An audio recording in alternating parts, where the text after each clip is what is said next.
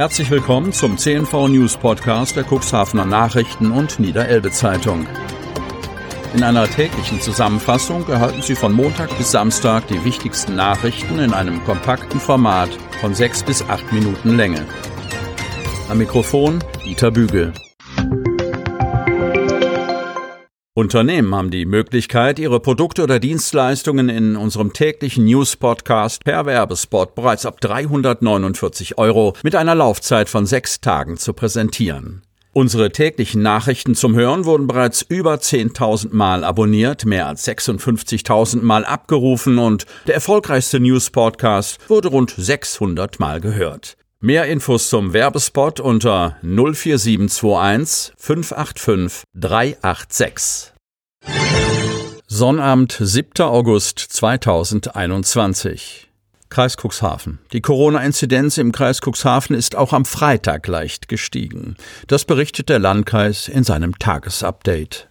Demnach verzeichnet der Landkreis Cuxhaven am Freitag neun Neuinfektionen mit dem Coronavirus. Die meisten davon in der Samtgemeinde Hemmoor mit vier, in der Stadt Geestland mit zwei und jeweils eine Infektion in den Gemeinden Börde-Lamstedt, Hagen im Bremischen und Lockstedt. Die Corona-Inzidenz, also die Quote der Neuinfektion pro 100.000 Einwohner auf die letzten sieben Tage gerechnet, ist im Landkreis Cuxhaven entsprechend gestiegen, von 20,2 auf 21,2 am Freitag.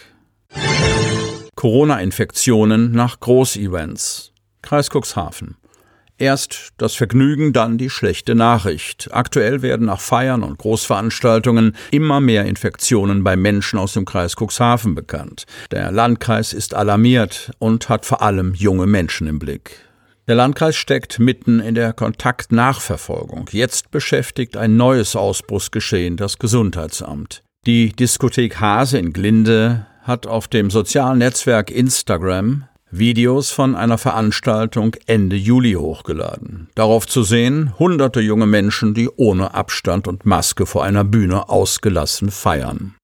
Da es sich bei dieser Veranstaltung um eine Großveranstaltung gehandelt hat, sei es dem Gesundheitsamt nach Angaben des Landkreises nicht möglich, jeden einzelnen Teilnehmer dieser Veranstaltung persönlich zu kontaktieren und zu informieren.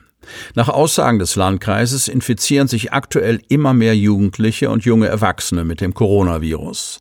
Nachdem sich eine Person aus dem Landkreis Cuxhaven bei einer Open-Air-Veranstaltung bei Bremerförde, wie gestern bereits erwähnt, mit dem Coronavirus infiziert hat, erklärt der Landkreis Cuxhaven jetzt, wie man sich in solchen Fällen verhalten sollte. Mehr unter der Internetadresse landkreis-cuxhaven.de slash Corona. Abriss und Neustart. Hemmoor. Nach 47 Jahren hat sie ausgedient und ist in spätestens vier Wochen ein Stück Hemmoorer Stadtgeschichte.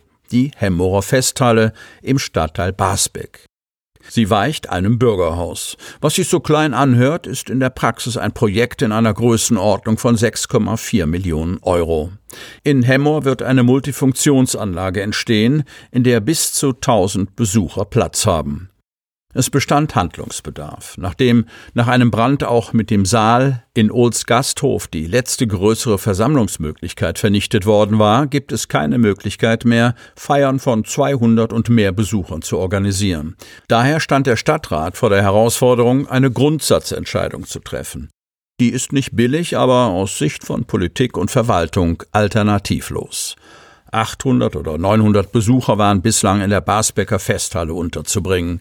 Dabei handelt es sich um das Eigentum des Basbecker Schützenvereins, der, so dessen langjähriger Vorsitzender Rainer Kupke, etliche Veranstaltungen im vollen Haus miterlebte. Doch die Zeiten, in denen Schützenvereine solche Hallen füllten, sind längst vorbei.